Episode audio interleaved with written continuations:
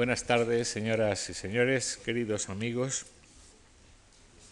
Somos muchos, y desde luego los que aquí estamos, los que nos encanta, nos, gusta el poderoso aroma de las ruinas antiguas y nos gusta también reflexionar delante de ellas pues sobre cosas tan melancólicas como el tiempo pasado y, su fugacidad.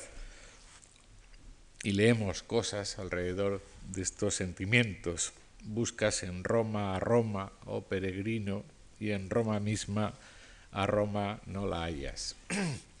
Otros, entre los que también creo que nos encontramos todos, aprovechamos tiempo después los esforzados hallazgos en muchos yacimientos arqueológicos que una vez limpios de la herrumbre del tiempo y encontradas, encontrados los significados después de arduas discusiones, pues gozamos con todas estas noticias. Pero hay otras personas que, sensibles, como no, también a estos hechos, no se conforman con la reflexión melancólica y quieren participar, y de hecho participan en la discusión, van a los campos de soledad y a los mustios collados para tratar de contarnos luego cómo fue aquella Itálica famosa o aquella Troya famosa o Heracleópolis o Pompeya o Herculano.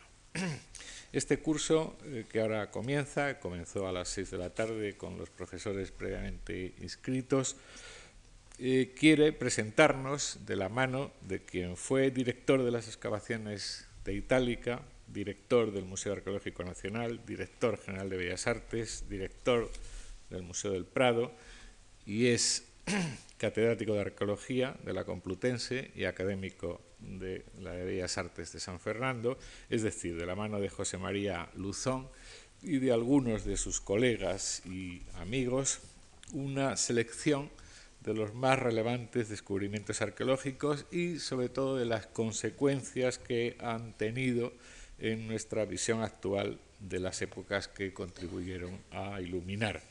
El próximo jueves ocupará esta tribuna María del Carmen Pérez Díez y el martes 1 de abril Pilar León Alonso. La profesora Pérez Díez es una eh, relevante especialista, es conservadora jefe del Departamento de Egipto y Próximo Oriente del Museo Arqueológico Nacional, del que ha sido eh, directora, y es también directora de la misión arqueológica del Ministerio de Cultura en las excavaciones egipcias de, en Asia el Medina. Y eh, la profesora León Alonso es catedrática de, de arqueología en la Universidad Pablo Lavide de Sevilla y directora de las excavaciones en el Traianeum de Itálica.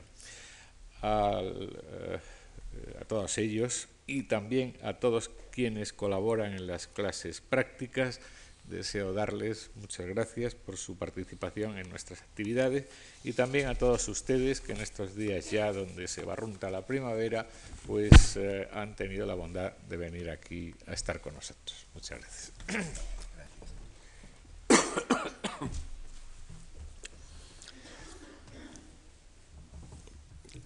Muy buenas tardes. Se me pidió que eligiese algunos temas de arqueología para, para este ciclo, que son ocho eh, conferencias con sus previas lecciones prácticas, y elegí, no al azar, elegí temas, eh, yo podía haber hablado de Itálica, como eh, ha dicho eh, el señor Antonio Gallego, eh, excavé cuatro años en Itálica y hubiera sido muy atractivo para mí hablar de Itálica, pero he preferido elegir temas que den una visión distinta de la habitual o la poco conocida, la poco divulgada. Y hoy esta tarde voy a hablar de una parte de la arqueología que nos ocupa a quienes eh, trabajamos intentando a partir de los vestigios materiales conocer algunos aspectos de otra época del pasado. Y me voy a referir al final del segundo milenio, principios del primer milenio. Dicho en cifras absolutas, el siglo VII, VIII, IX, X, quizá un poco más antes de Cristo, en que hay una sociedad eh, que tiene muchos aspectos, pero una sociedad en la que el, el guerrero tiene unas características comunes desde el Mediterráneo oriental al occidental, desde Francia hasta Hungría, por tierra y por mar, se difunden, se difunden ideas, ideas del honor, ideas de la muerte, formas de enterrarse, que apenas eh, sabemos cómo se transmiten, pero se transmiten. Y hay, en esa época, en esos siglos, hay algunos elementos comunes entre, entre un guerrero de, de la Grecia continental o de Asia Menor y un guerrero del sur de Francia, un guerrero con su armadura. Sus armas son muy parecidas a veces, su escudo, el ritual con que lo entierran, la forma como combate, la forma como reza, las cosas en las que cree. Porque siempre me sorprendió a mí, cuando se trata de la edad del bronce, ver que hay algunas cosas que viajan por toda Europa, algunas ideas que viajan por toda Europa y no sabemos cómo. Por ejemplo, de la edad del bronce son santuarios al aire libre en los que el elemento que ha quedado y que nosotros como arqueólogos vemos es simplemente la herradura de un caballo. O la herradura de un caballo con una pisada junto a la herradura del caballo. Y eso es de la edad del bronce. En Grecia, en Asia Menor, se cuenta, y la tradición popular lo eh, cuenta así, se cuenta que es el pie de Belerofonte y la herradura del caballo Pegaso. Bien, así lo explican los griegos, pero eso viaja desde, desde el oriente hasta occidente y pasan luego culturas que lo, lo cambian. Por ejemplo, se cristianiza la misma herradura en, una, en un petroglifo, se le llama, hablando técnicamente de la edad del bronce, la misma herradura en, en los petroglifos franceses, ahí está, la huella del pie y la herradura del caballo. Y dicen los franceses, la tradición popular, que es el pie de San Martín y la herradura del caballo de San Martín. Pero eso está ahí desde la edad del bronce. Y nosotros lo tenemos en el noroeste, en Galicia. ¿Cuántos sitios hay en Galicia donde se nos enseña la huella del, en, en la roca del granito de Galicia, la huella del pie del apóstol Santiago y la herradura del caballo del apóstol Santiago? O en Portugal, me enseñaba un día eh, en las montes de Caramulo, el obispo de Viseu, que era aficionado a la arqueología, me enseñaba la huella de la Virgen y la herradura de la burra de la Virgen. Y en el norte de África, en la edad del bronce, también llega eso. También llega ese héroe montado a caballo y deja las huellas, las huellas de lo que otra religión posterior, otras tradiciones posteriores dicen la huella de Mahoma y el caballo al burak de Mahoma, pero enseñan la herradura en un petroglifo y al lado una pisada grabada en la roca. Ese fenómeno tan extenso de una idea de algún héroe con un contenido religioso o lo que sea, se ha extendido por la forma material que tiene, porque son petroglifos de la edad del bronce, se ha extendido en una época, en una época anterior a lo que nosotros podemos documentar eh, con textos. Ese mundo del bronce final, seguramente antes de, esto que estamos hablando.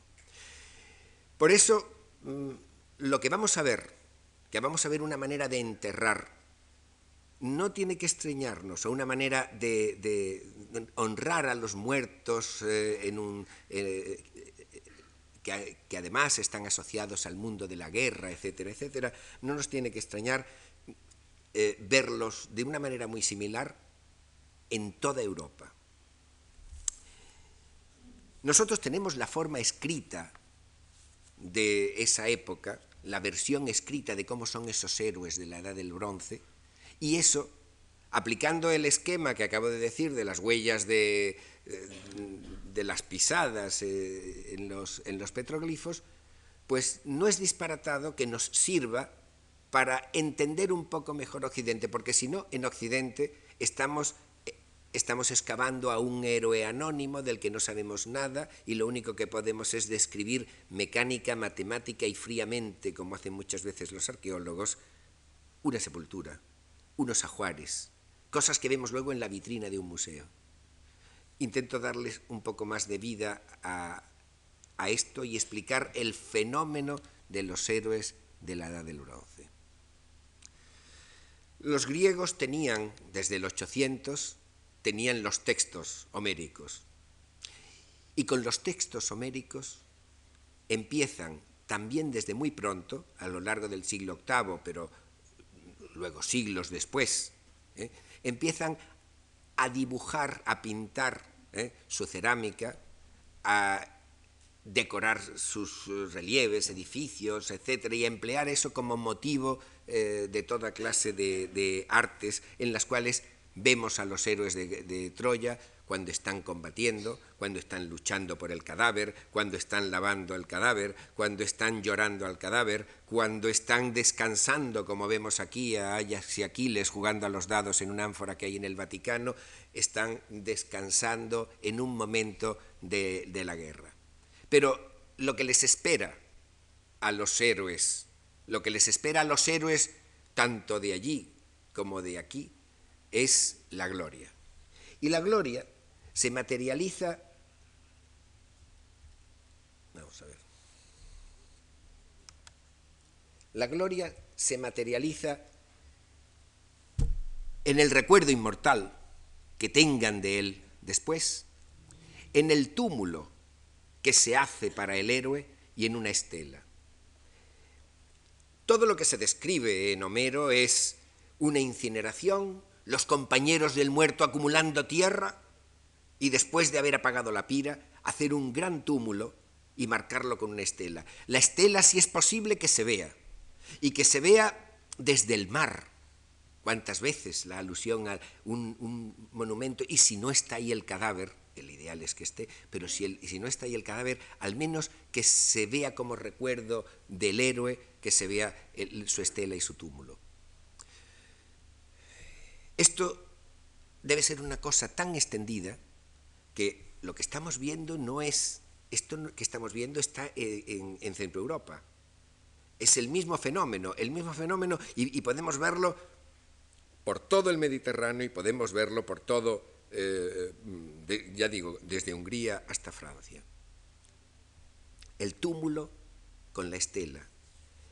La diferencia es que en Grecia es el túmulo de los héroes. En Occidente estos túmulos son anónimos.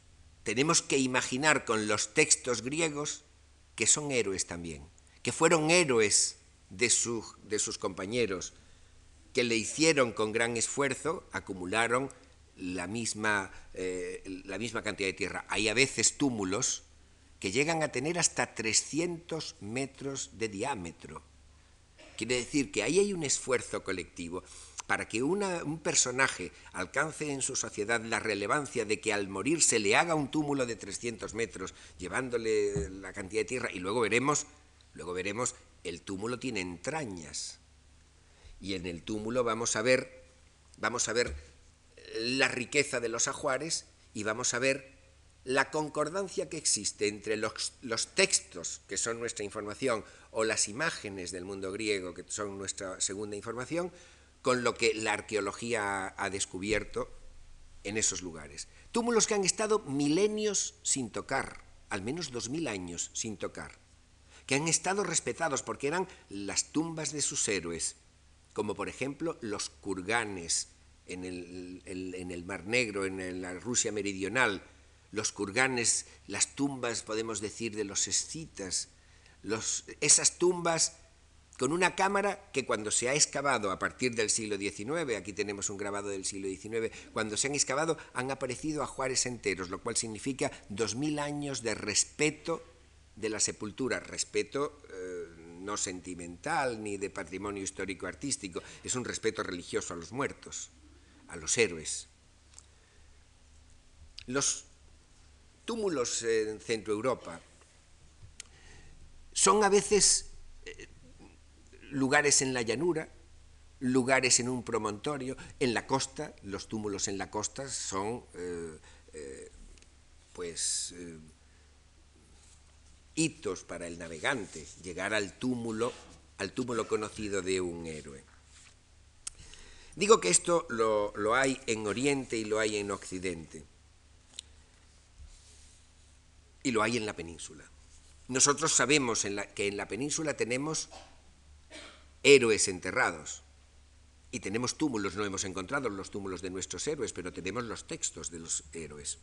Hay, por ejemplo, un texto de Pausanias, hablando, hablando aquí de Occidente, dice, en una colina derrumbada a causa de una tempestad, o sea que había sido erosionada después de unas lluvias, aparecieron huesos que por su forma parecían humanos, pero por su tamaño nunca se hubiera creído. Esa la clásica leyenda popular de que los héroes son mucho más grandes que nosotros y sus esqueletos son más grandes. ¿eh? Pues eso es tan antiguo como ya ven en Pausanias. Dice, enseguida corrió la voz entre la gente que el cuerpo era el de Gerión, hijo de Crisaor. Yo les contradije, dice Pausanias en su relato, mostrándoles que Gerión estaba en Cádiz donde no está su sepulcro, sino un árbol que representa formas diferentes. Es decir, hay un héroe mítico en Cádiz ¿eh? que recibe probablemente el mismo culto que las tumbas de los héroes en Grecia. Y Pausanias lo conoce. Las sepulturas a veces son visibles, como ese túmulo que acabamos de ver, o aquí vemos en Francia cuando la fotografía aérea nos ayuda a ver lugares de enterramiento, necrópolis. Nosotros tenemos ahora técnicas de ir buscando, ir rastreando los lugares perdidos donde estuvieron enterrados nuestros héroes. Esos lugares a veces se han convertido en lugar de culto, se, se han, han, aglutinado y han sido los transmisores del tránsito de lo que nosotros llamamos el mundo prehelénico al ya el mundo griego clásico, y generalmente son las sepulturas y el culto a los héroes donde eso se produce. Aquí tenemos un, eh, ejemplo de reutilización de tumbas eh, de época micénica en el siglo VIII en Grecia. A la izquierda, cámaras funerarias, las cámaras más utilizadas, lógicamente. En medio, las tumbas de tipo zolos, las tumbas circulares, como esa del tesoro de Atreo, la tumba de Clitemnestra, proporcionalmente menos, y las menos reutilizadas, las tumbas de pozo, como las tumbas de, Micenas, las que excavó Schliemann. Esas, como lógicamente no se veían, pues eh, son menos, menos reutilizadas y son las que nos han proporcionado a Juárez y los que nos han proporcionado eh, un conocimiento de ese mundo heroico de los textos. A su vez, los lugares donde están enterrados los héroes se convierten en lugar de peregrinación. Las tumbas se eh, convierten en lugar de peregrinación. Nosotros tenemos nuestras peregrinaciones a las tumbas de santos. Eh, es, eh, algo similar. Y eso es algo que se incrementa y toma mucha fuerza a partir del siglo VIII. Es el mundo homérico el mundo américo, el, mundo también en donde están naciendo los nuevos lugares, donde están naciendo lo que van a ser las ciudades, eh, y en torno a esos lugares de culto van a surgir muchas cosas en Grecia, en torno a esos héroes. En el siglo X muy pocas, un poquito de incremento en el siglo X, pero se dispara muchísimo en el siglo VIII el culto a los héroes de ese pasado prehelénico. Podría enseñar muchos de esos lugares, pero voy a emplear como ejemplo alguno de, las, de los túmulos donde al haber una sepultura ahí de un héroe conocido, el incremento de, lo, que, lo que se va a producir allí eh, va a ser espectacular. Este que estamos viendo es el Menelaion de Esparta. Es la tumba de Menelao. Es Menelao. Aquí empieza, en, en torno a este montecito empieza Esparta. Y empieza además con un culto a un héroe que va acompañado de todo lo que el culto heroico en Grecia tiene y que vamos a ver también fuera de Grecia, pero lo vamos a ver no porque esté escrito, sino por los restos arqueológicos que ahora explicaré. En los vasos griegos, este túmulo aparece pintado como un, montecito. En, en lo alto de ese túmulo, en los vasos griegos, pintan el espíritu del difunto, como si se pintase y el alma flotando. Lo pintan con alas pero si es un guerrero, lleva su casco, su armadura, su lanza, el eidolón del, del, difunto. Y precisamente porque merodea en el lugar el espíritu de ese personaje que está eh, investido de ciertas eh, cualidades, atribuciones, etc., el lugar tiene un carácter oracular. Se viene al, al, túmulo, se viene al túmulo a hacer ceremonias de tipo oracular, adivinatorias. Surgen así lugares para hacer el sacrificio, lugares para colocar eh, eh, las ofrendas oraculares, de las cuales muchas están relacionadas con el azar. Se tiran dados y se echan fichas y de la lectura de cómo han caído y cómo se ha hecho todo eso, eh, se hace los sacerdotes o los especialistas o los que me darán ahí, hacen la lectura de lo que, lo que hay que predecir, es el oráculo. Esto pasa en muchos eh, lugares. Por eso, eso que lo conocemos muy bien en Grecia, cuando eso lo encontramos en Occidente, cuando encontramos en Occidente un túmulo, pero en el túmulo vemos que alrededor aparecen las fichas, los dados y las cosas de... No es que han ido allí a hacer juegos de azar ni nada aquello, el túmulo se convirtió en una tumba. Lo que estamos viendo es que de una manera exactamente paralela a lo que ocurre en el extremo del Mediterráneo eh, oriental, ocurre aquí en Occidente el culto oracular, el culto que dice eh, Filóstrato eh, cuando habla de Gerión, habla, mm, bueno, luego leeré esos, esos textos hispanos. Esos túmulos, en Grecia, algunos adquieren una relevancia extraordinaria. Cuando los alemanes excavaron Olimpia en el siglo XIX, ya se fijaron y les llamó la atención y excavaron con especial atención el túmulo que hay dentro del recinto sagrado de Olimpia, que es este que marco en la maqueta. Es el túmulo de Pelops.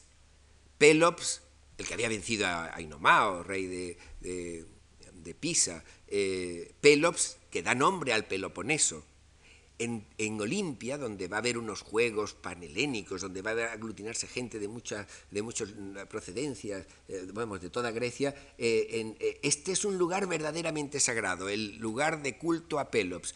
Y en época ya clásica lo que hacen es construir un muro, este muro poligonal, y una puerta de entrada para protegerlo, para que no se deshaga, para que la gente no se lleve puñaditos de tierra, porque si no se llevan el túmulo. El túmulo de, de Pelops es, fue uno de los objetivos arqueológicos de los alemanes en el siglo XIX y todavía recientemente, no hará, hará escasamente unos 10, 12 años, lo ha vuelto a excavar el director del Instituto Arqueológico Alemán en Atenas, Helmut Kireleis, para, para, comprobar cosas que la lectura de la excavación del 19 no había visto y aplicando nuevas tecnologías ver algo más. Pero bueno, es es el ejemplo de un, lugar, de una sepultura eh, con todas sus connotaciones culturales, históricas, etcétera, etcétera. Esta es la planta de la excavación, la última eh, publicada, de la, de la, excavación del el Pelopion. Se ve perfectamente como lo que había sido un túmulo circular, cuando lo acotan, es que ya mm, se había quedado reducido a, menos de lo que realmente tiene la planta. Por eso digo, tienen que protegerlo para eh, evitar que se lo lleven a puñaditos los peregrinos de Olimpia o los, o los devotos del culto de Pelos. El más extendido de los, eh, de los eh, túmulos, el más conocido de los túmulos, es, y el que se repite en muchas ocasiones, es el de Aquiles. En estos dos fragmentos, aquí se ve la zona curva del túmulo, esto habría que, que terminarlo como una cosa redonda, donde hay un casco apoyado, asoma aquí arriba parte del arco, aquí están las grebas y parte de la coraza, eh, el, túmulo termina por aquí, o sea, esta línea se tiene que unir con esa otra, es un túmulo un túmulo donde están las armas del guerrero. Armas y estela. Armas que van a ser otro de los símbolos. El enterramiento del guerrero con sus armas. Armas que según cada época van a ser distintas. Así encontramos multitud de ejemplos en la Rusia meridional, por ejemplo, los kurganes, los siete hermanos, esto es una famosa serie de, túmulos de, Rusia con ajuares eh, completos en los cuales eh, muchas veces predominan símbolos y armas, aunque las armas a veces también son símbolos. En el, caso de los kurganes, y quienes eh, hayan estado en museos en Rusia y bueno, hay en, varios eh, museos, pero ahora mismo hay una colección muy, muy bonita, eh, una selección muy bonita en el Hermitage de, oro de los kurganes, y ahí hay un centro donde estudian mucho eh, este, este tema. en los kurganes, los túmulos esconden una cámara que ha sido originariamente de madera y que se hunde con el tiempo se ha hundido, aquí se ve perfectamente el proceso, como se ha hundido la cámara, y ese hundimiento a veces ha sido el protector del de eh, ajuar, donde la manera como está depositado nos va a aclarar también eh, una parte del ritual de esos héroes. Ahí hay armas, carros, tejidos, oro, toda clase de objetos este es un dibujo de uno de esos eh, eh, kurganes, eh, el estado en el que aparece el ajuar. Enterramientos que son muchas veces individuales, muchas veces son, en este caso hay dos, un hombre y una mujer, pero debe ser una pareja, otras veces se nota que ha habido un sacrificio, como vemos en el, en el caso de Aquiles, que se alude a sacrificios en la pira, y otras veces se sacrifican con él sus caballos y sus perros y todo eso. Los kurganes tienen eh, a veces un espectacular ritual de, eh, de, enterramiento con el difunto de em, eh, algunos de, animales. Aparecen en el ajuar espadas, lanzas, armaduras,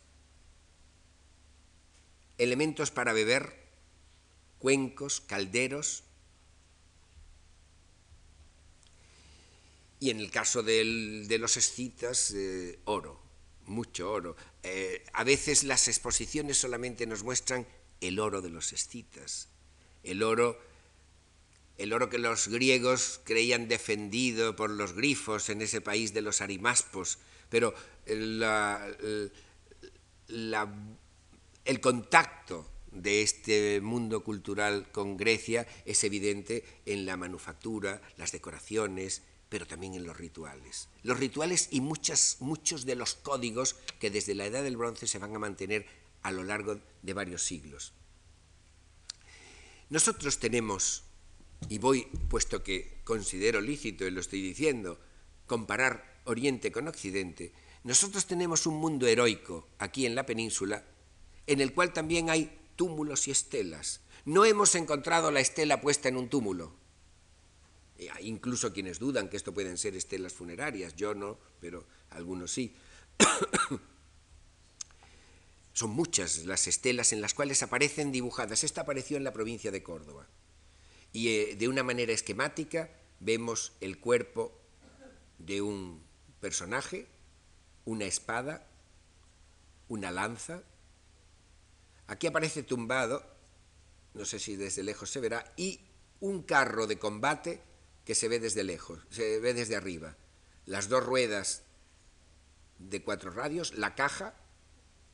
Estas dos anillas son para subirse por detrás del carro en marcha, se me parece representada en la cerámica griega, y luego los caballos que tiran de ese timón del carro están aquí representados también como unos animalitos ahí, unas líneas con dos y dos patas, dos patas adelante y dos atrás.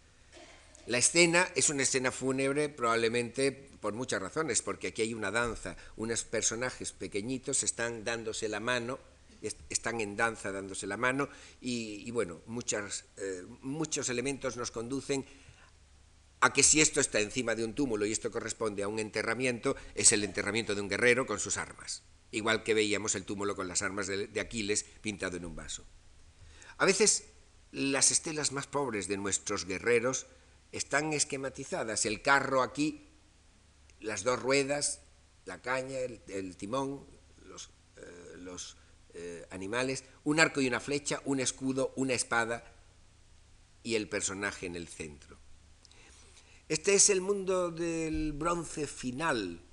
Eh, tenemos problemas de cronología. Estas estelas han aparecido sueltas, se han fechado a veces por el tipo de espada, y hay quien ha dicho, pues siglo IX por las espadas que estamos viendo. Otras veces eh, hay, quien dice que son del, hasta del siglo VI, pero bueno, estamos en el mundo ese de los primeros siglos del cambio de milenio, donde se mantiene una tradición también de héroes. Y esos túmulos, el único que yo conozco que se haya excavado donde ha aparecido el ajuar de guerrero, es uno que se excavó cerca de Niebla con pocos medios y hace ya muchos años, más de 50 años, eh, y donde las espadas, las espadas son de hierro, pero eh, es, un túmulo que debe corresponder a este mundo, a este mundo de las estelas. También nuestros túmulos se tienen que convertir en lugar de culto, en lugar de culto eh, y en santuarios oraculares.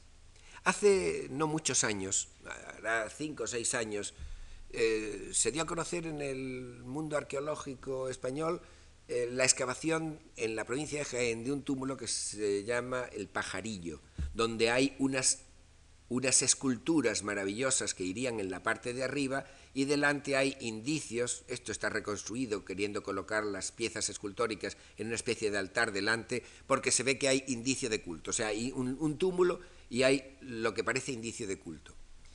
Lo que no publicaron los que han publicado El pajarillo, lo que no han publicado es, han publicado pero no han interpretado, es que hay fichas de juego también. Aquí hay un culto oracular, aquí, hay un, aquí ha habido eh, adivinación, y ha habido adivinación exactamente igual que la de los eh, eh, del mundo griego. Las esculturas son ya más recientes, estas pueden ser ya del siglo V, incluso finales del V si se me apura, pero la, eh, la, tradición es la misma. Las esculturas que han ido apareciendo en este lugar eh, son absolutamente eh, maravillosas, únicas. Este, esta forma de hacer, esta forma de labrar la piedra, no es la que nosotros podemos decir de un pueblo indígena que no tiene una tradición. Aquí ha venido aquí han venido muchas, eh, muchas cosas en la manufactura y en la, en la, la tradición escultórica. Bien, todos estos túmulos que nosotros unas veces los conocemos por una estela, los conocemos por una excavación antigua o los conocemos por, por, por hallazgos de espolio, se ven incrementable, eh, eh, notabilísimamente eh, incrementado su conocimiento con la excavación de uno, que esto fue una excavación que se hizo en los años 70 con toda la tecnología que los alemanes pudieron poner al servicio de la excavación de un túmulo en Centro Europa. Estoy hablando del túmulo de Hochdorf. Esto está ahora expuesto en el Museo de Stuttgart. El túmulo Inicialmente es un túmulo pequeño que luego se incrementa con un túmulo mayor encima, es esta imagen, y se hizo la excavación casi total del túmulo, la cámara, para ver cómo estaba hecho, cómo, cómo fue el ritual, etcétera, etcétera. Y no es un kurgán eh, de los que eh, los rusos excavaron en el siglo XIX y con otras tecnologías, sino aquí se aplican eh, técnicas de, restauración y conservación que han dado hallazgos espectaculares y que coinciden con eso que conocemos por el mundo de los, por, los textos. Los textos nos hablan de los tejidos que se le ponen por encima a, Aquiles o al cuerpo de, eh, Patroclo y tal. Pues vamos a ver los tejidos, o sea, es la excavación de una sepultura donde vamos a encontrar incluso los tejidos riquísimos con los cuales se adorna, eh, se, cubre eh, a forma de sudario el cadáver. Tiene el túmulo de Hochdorf una cámara de madera como, eh, como tienen los kurganes. Una cámara de madera que es la, la, habitación, de aproximadamente unos 10 metros, la habitación donde está todo perfectamente colocado. La excavación de Hockdorf ha proporcionado bronces, ha proporcionado maderas. Aquí estamos viendo la conservación de la madera y veremos luego, con las técnicas de recuperación de todo esto, las maravillas eh, que hace la arqueología moderna para documentarnos la tumba de uno de estos guerreros. Estamos viendo el proceso de excavación, limpiando minuciosamente las cosas en su lugar, donde hay armas, espadas, dagas, collares, símbolos, junto con lo que son eh, esto que estamos viendo iba en la cabeza, esta es la parte, ahora lo que estamos viendo esto es una lámina de bronce, esto es el lecho en el cual yace el difunto, esto es la cabeza, el cráneo, que tenía un gorro simbólico encima. Está caído. Las zonas de contacto de, de ciertos metales el cuerpo sobre una, esa lámina de bronce, o donde había eh, algo envuelto en tela pero tocaba con algún metal, los óxidos de ese metal eh, al descomponerse son las zonas donde mejor ha conservado los tejidos. Se han recuperado tejidos, estamos viendo un túmulo del siglo VII antes de Cristo, ¿eh? Estamos viendo tejidos del siglo VII antes de Cristo. Tejidos no es que salgan los paños completos, estamos viendo cómo tejían, cómo teñían, de, qué colores van teñidos, cómo adornaban. Estamos viendo lo que nos describen literariamente un mundo, un mundo griego donde en Grecia no nos ha llegado esto. Estos son ejemplos de, tramas que luego se recuperan eh, y, se permiten. Estos tejidos son tejidos orgánicos, eh, perdón, tejidos eh, vegetales y tejidos Mm, animales, es decir, hay lana, pero hay también fibras vegetales.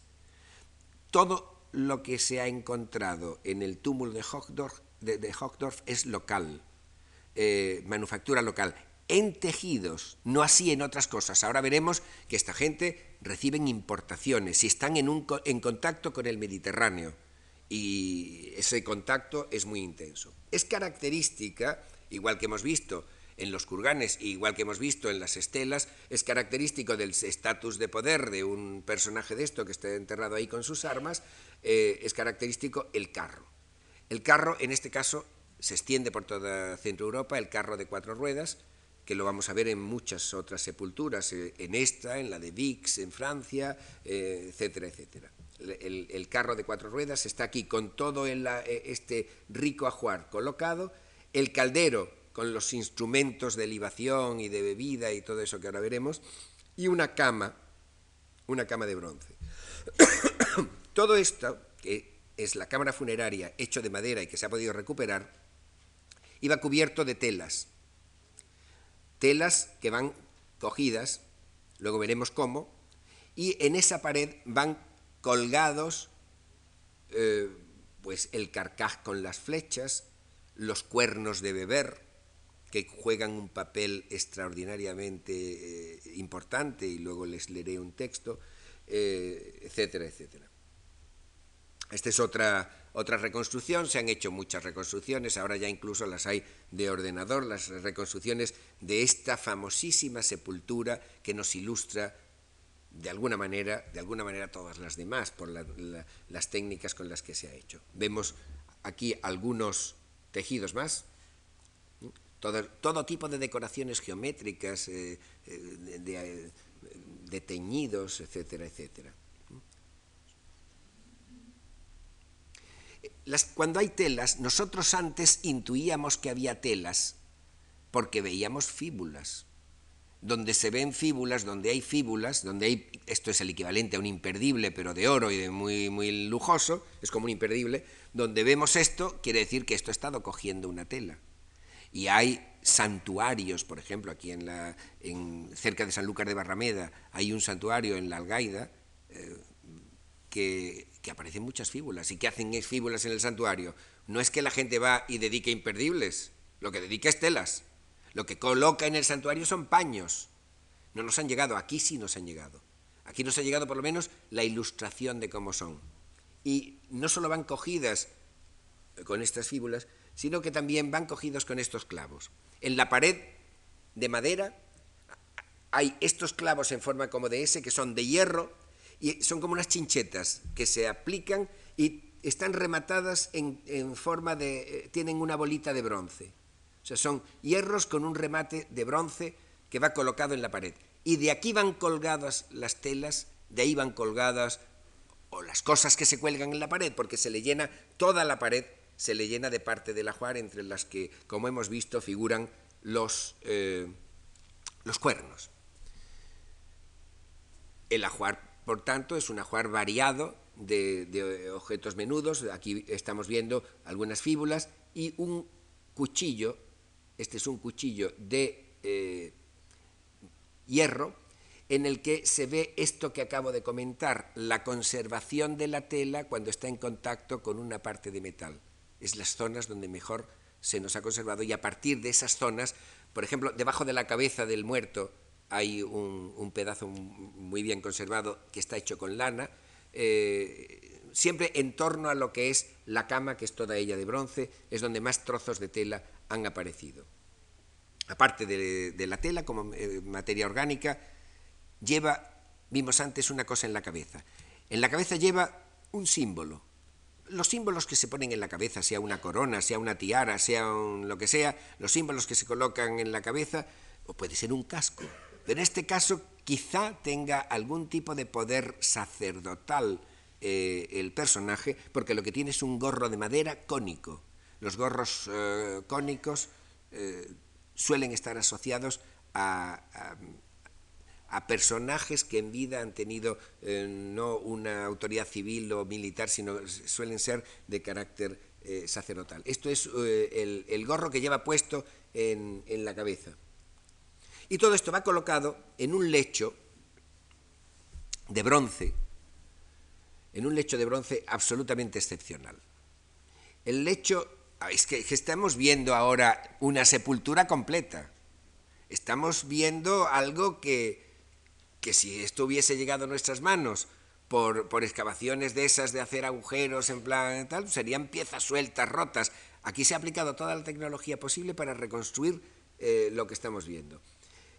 este lecho que llevaba esa tela de lana, ese, tejido de lana ahí, está decorado en el fondo, luego veremos, con unos motivos de escenas de guerreros y con unas escenas de carros, y va sujeto por unos atlantes de bronce que llevan ruedas, van como, si, como, como, esos, como esos personajes de circo que se montan en una, en una ruedecilla y van andando, así van, eh, y de esa forma el, la cama se puede arrimar o separar de la pared, rueda la cama sobre esas eh, piezas.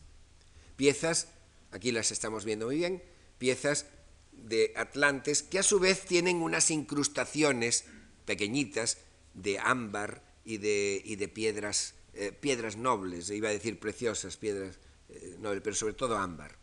En el fondo vemos representado el carro, el carro de cuatro ruedas que aparece también ahí y que luego veremos reconstruido. Esta es la forma en que apareció en la excavación.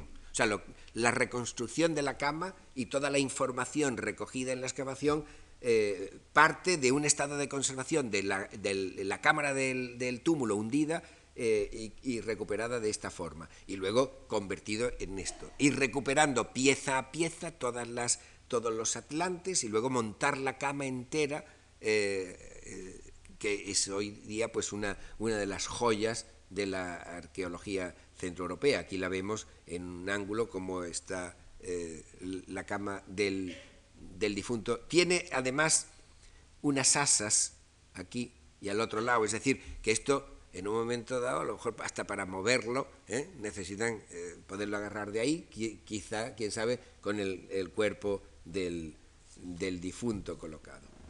Entre las armas que veíamos salir, símbolos, entre los símbolos que lleva, Pues los mismos que suelen aparecer en las estelas. Puñales, espadas, lanzas, escudos, eso es lo habitual. Este llevaba al cinto dos puñales, uno de oro y otro de bronce, eh, puñales de los que denominamos nosotros puñales de antenas, son del, lo que se, en términos técnicos sería final, hashtag final. Eh, una especie de alabarda de hierro, muy tardía.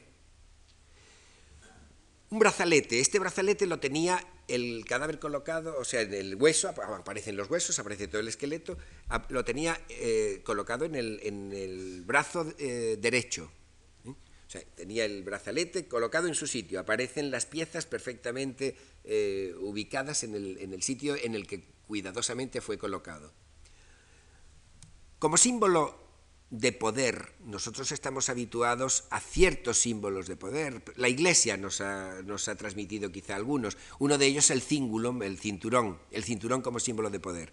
El cinturón que lleva es el cinturón, eh, el cinturón de oro que estamos viendo, que lleva unas piezas de bronce detrás y que luego iba cosido al cuero por estos. Es un cinturón de cuero. Esto tiene unos agujeritos, va amarrado, pero por delante lo que se ve es la parte de oro cinturones de oro como símbolo y que, han aparecido en una sepultura, nosotros tenemos aquí, tan cerca, tan cerca como el Museo Arqueológico Nacional, en la, sepultura de la Liseda tenemos el cinturón de oro eh, que hay en la tumba de la Liseda. En ese caso es de una, de una mujer, pero el cinturón como símbolo, del cinturón como símbolo en la prehistoria europea, hay muchísimo. Esto es una especie de gran collar ¿eh? Esto tiene unas grandes dimensiones, esto le entra por la cabeza, lo tiene puesto al, cuello, no es exactamente un torques. Y luego un cuenco, el cuenco de beber, es su cuenco, su cuenco para beber ritualmente. Eh, también, ¿cuántas veces se alude en la Iliada al vaso de, por ejemplo, al de Néstor, la copa de Néstor? ¿Cuántas veces se alude al, vaso en el que uno está en los momentos de celebración, pues emborrachándose, bebiendo? Unas veces se hace en el cuenco, en el vaso, otras veces se hace en, eh, en cuencos, en cuernos, perdón. Símbolo también de poder es el calzado. No ya por el hecho de tenerlo, ya en el mundo hitita aparece el calzado rojo como un símbolo eh, un símbolo de, reyes, de reyes sobre todo.